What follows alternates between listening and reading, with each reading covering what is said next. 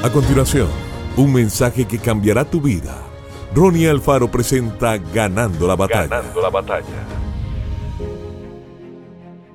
Volvió luego David para bendecir su casa, y saliendo Mical a recibir a David dijo, Cuán honrado ha quedado hoy el rey de Israel, descubriéndose hoy delante de las criadas de sus siervos, como se descubre sin decoro un cualquiera. Segunda de Samuel 6:20. La vida cristiana debe ir acompañada de mucha alegría.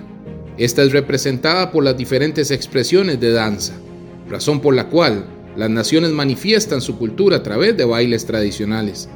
Algunos creyentes consideran que las danzas no deben ser parte de la adoración en la iglesia, pero debo decirles que Dios es el creador de ellas. A Él le place que haya alegría, gozo y danza dentro de los parámetros de la santidad. La danza debe ser usada para romper ataduras y quebrantar potestades. Debe ser una danza guerrera que sirva para limpiar influencias adversas en los aires, trayendo también regocijo y alegría de saber que Dios nos ha salvado, bendecido y hecho parte de su familia.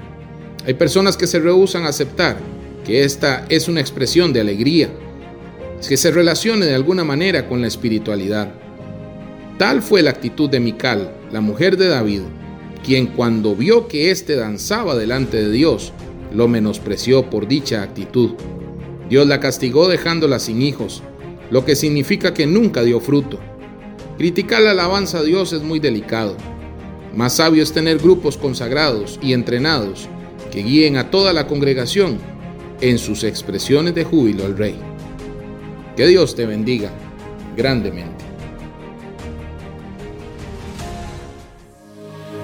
Esto fue Ganando la batalla con Ronnie Alfaro. Seguimos en Spotify y en nuestras redes sociales para ver más. Ganando la batalla con Ronnie Alfaro.